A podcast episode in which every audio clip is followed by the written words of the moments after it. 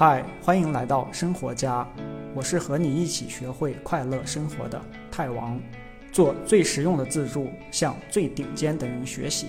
放心听，完整内容的文字版在本期简介里等着你。本期话题是抑郁给我的五个礼物。能从抑郁中走出来的人，其实相当于解锁了人生的一大成就啊！因为其实大部分人没有机会去经历这种事情，而经历了的人里边又有很多都失败了。等你出来以后，再回头去看啊，你就会发现这个看似表面灰暗的这个抑郁里边，其实它藏着一些非常珍贵的啊，闪闪发光的礼物。这些礼物是只有经历过抑郁这种濒死体验的人才能收到的，关于生活的一些真相。这些真相让能从抑郁中走出来的人变。得更强大，更懂生活。接下来啊，就说说抑郁给我的五个礼物啊，也是发生在我身上的五个非常重要的改变。抑郁是这个世界上最可怕的东西啊，直到现在我还是这么认为的。因为你能害怕一个东西，起码说明你还有感觉，而抑郁会直接釜底抽薪，把你这个感觉的能力给你抽走。而让你感受不到任何的情绪，同时还把你的能量、你的动力也都吸走，吸走你身上所有这些作为一个人的灵魂，把你变成一个行尸走肉。所以，抑郁的人连死都不怕啊，还有什么可怕的呢？不管是什么怕蛇、怕鬼或者怕疼啊，这些它起码还是一种感觉，对吧？不怕死这个东西当然不是啥好事情啊，但是呢，它也有它的好处。一个能从抑郁中走出来的人，就相当于是经历过了世界上最可怕的东西。没有任何东西能再让你害怕了，而这点就会让你变得无敌，因为就是害怕这个东西，让绝大部分人不敢去做真实的自己啊，不敢去做自己想做的事情，一辈子活在别人的期望里。而抑郁给了你不再害怕的勇气啊，让你能去真实的做你自己，这不是一个珍贵的礼物吗？第二点，不再在乎别人的想法。如果你经历过强烈的痛苦啊，不管是身体上的还是内心里的，你就会明白，没有任何一个人可以替你难受。不管是谁替你做出了你生活中的那些决定啊，是谁把你变成了现在这样，是谁的责任啊？谁对谁错，这些都不重要。最终承受这个结果的只有你自己一个人。这个时候，那些当初对你的生活指指点点啊，对你指手画脚的那些人，他们现在在哪儿呢？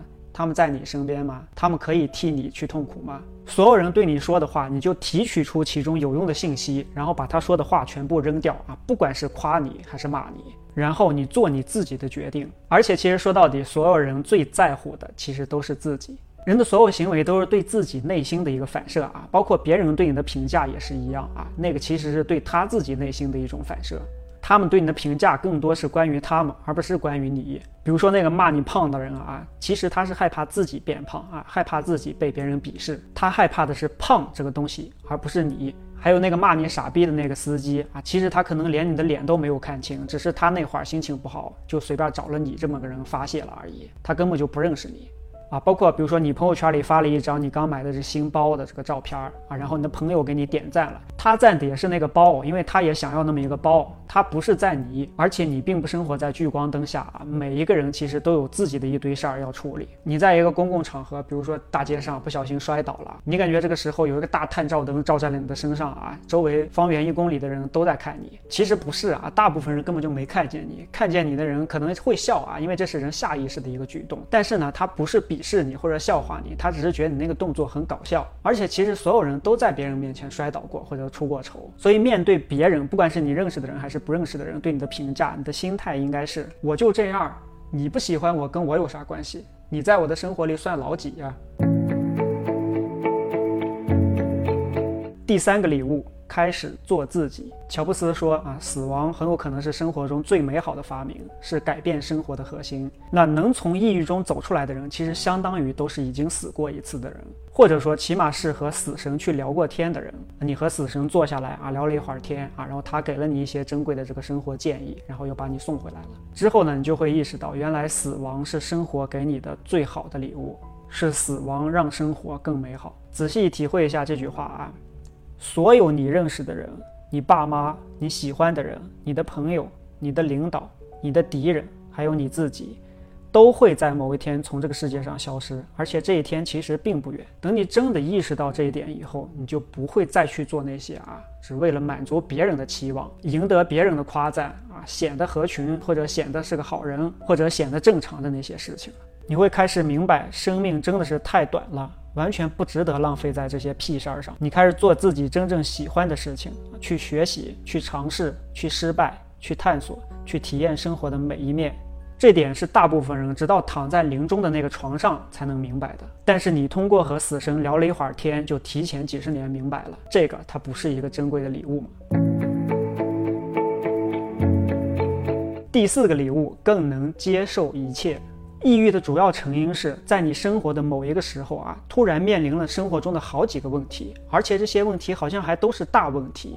而且这些问题你一个都不知道怎么解决，而且这些问题好像还都是同时出现的，你一下子被打倒在地上啊，完全不知所措，一脸迷茫，感觉既愤怒又绝望。而当一个游戏变得很难的时候，你自然就会想到退出。其实不止你是这样啊，其他人也是一样的，他们也都没有被教过说，如果面对你面对的这些问题啊，应该怎么去解决。更重要的是，也没有被教过说，面对这些问题，如果不知道咋解决的时候，应该以什么心态去面对。不只是你，如果把你的爸妈或者是你的朋友啊，放回你当初那个处境。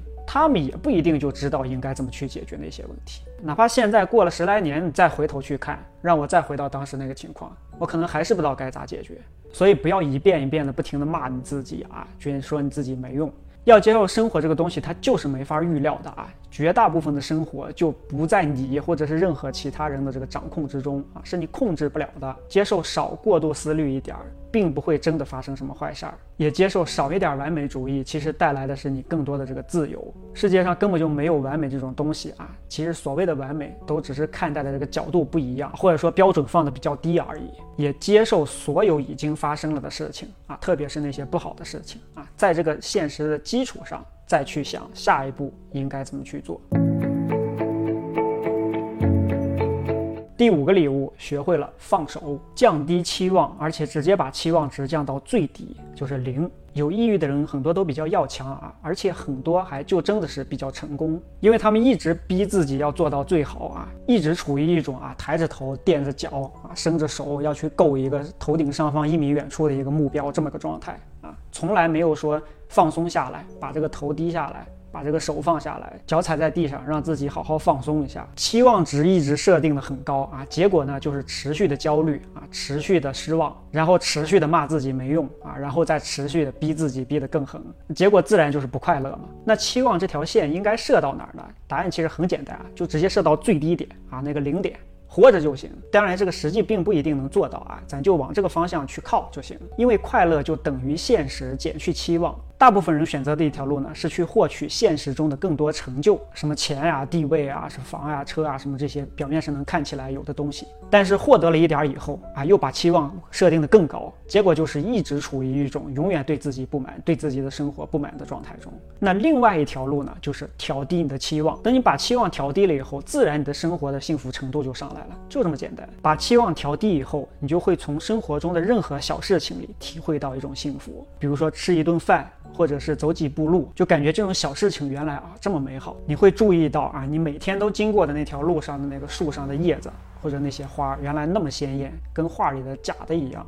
所以你就让自己放松一下啊，别垫着脚了，直接坐下来，最好是直接躺下来，躺平。扔掉你所有的目标啊，所有你准备明天或者是你之后每一天要干的那些事儿。这么多年你都对自己太狠了，但是这个狠呢，它不是出于一种正面的渴望，而是一种负面的害怕。所以你现在就扔掉这些负面的包袱啊，让你自己好好的躺下来休息一下。你可能从很多地方、很多人那儿啊听过解决抑郁的一些方法，但这些方法基本上都是没法执行的啊，你就试个一两下，然后就放弃了。你可能还在骂你自己，说为什么我就坚持不下去？但其实这不是你的问题，因为解决抑郁它是一个系统性的多个层级的问题啊。上一个层级的问题还没解决的时候，去从下一层入手是没用的。很多人只是扔给你一些什么三个技巧、五个方法啊，结果你试了一下，发现根本弄不下去，因为这个东西它不是一个系统性的，找到你的问题的根源，然后一层一层的往下解决的。你也不能说他给你这个方法本身是错的，但是你不知道应该什么时候去用哪个方法。这就好像你和别人说你睡眠不好，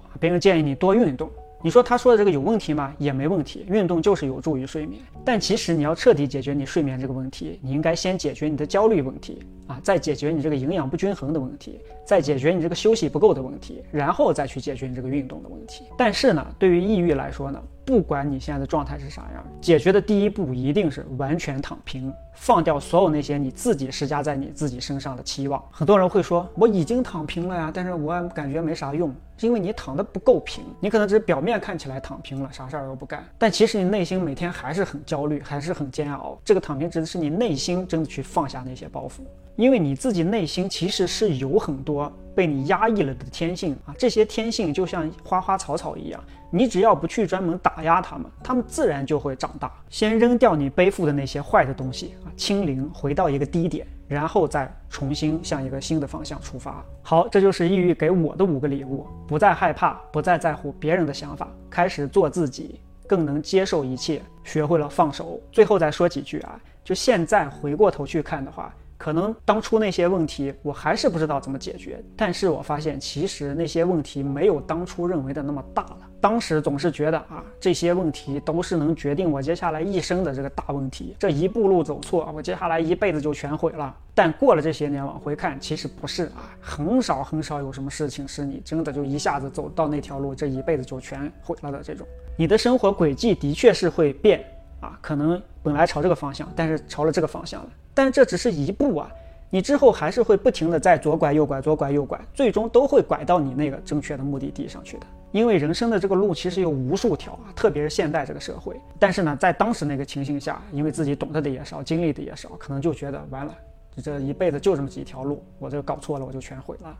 再一个是啊，虽然我这些年心理状态已经很好了，甚至比很多人都要好，但是要在心里知道，很多心理的问题其实是没办法完全的、彻底的去除掉的。咱也先不去管这个彻底去除到底是啥意思啊，因为就像没有哪个成年人敢说啊，他自己就非常健康，身上一点小毛病都没有。心理也是一样的啊，每个人都或多或少的有一些心理的问题啊，没有哪个人说是完完全全心理健康。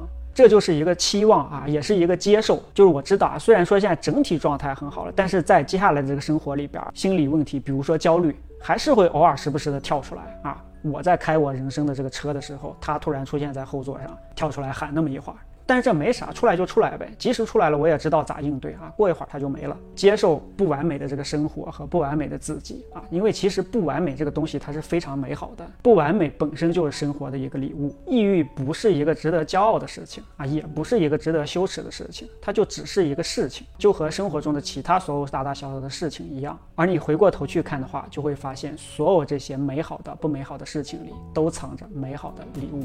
好，我是太王，希望你过得更快乐。记得点赞关注，没有加入周报的同学记得加入 Reality 周报。恭喜你，离学会快乐生活又近了一步。别忘了订阅这个栏目，我是泰王，下期这里等你。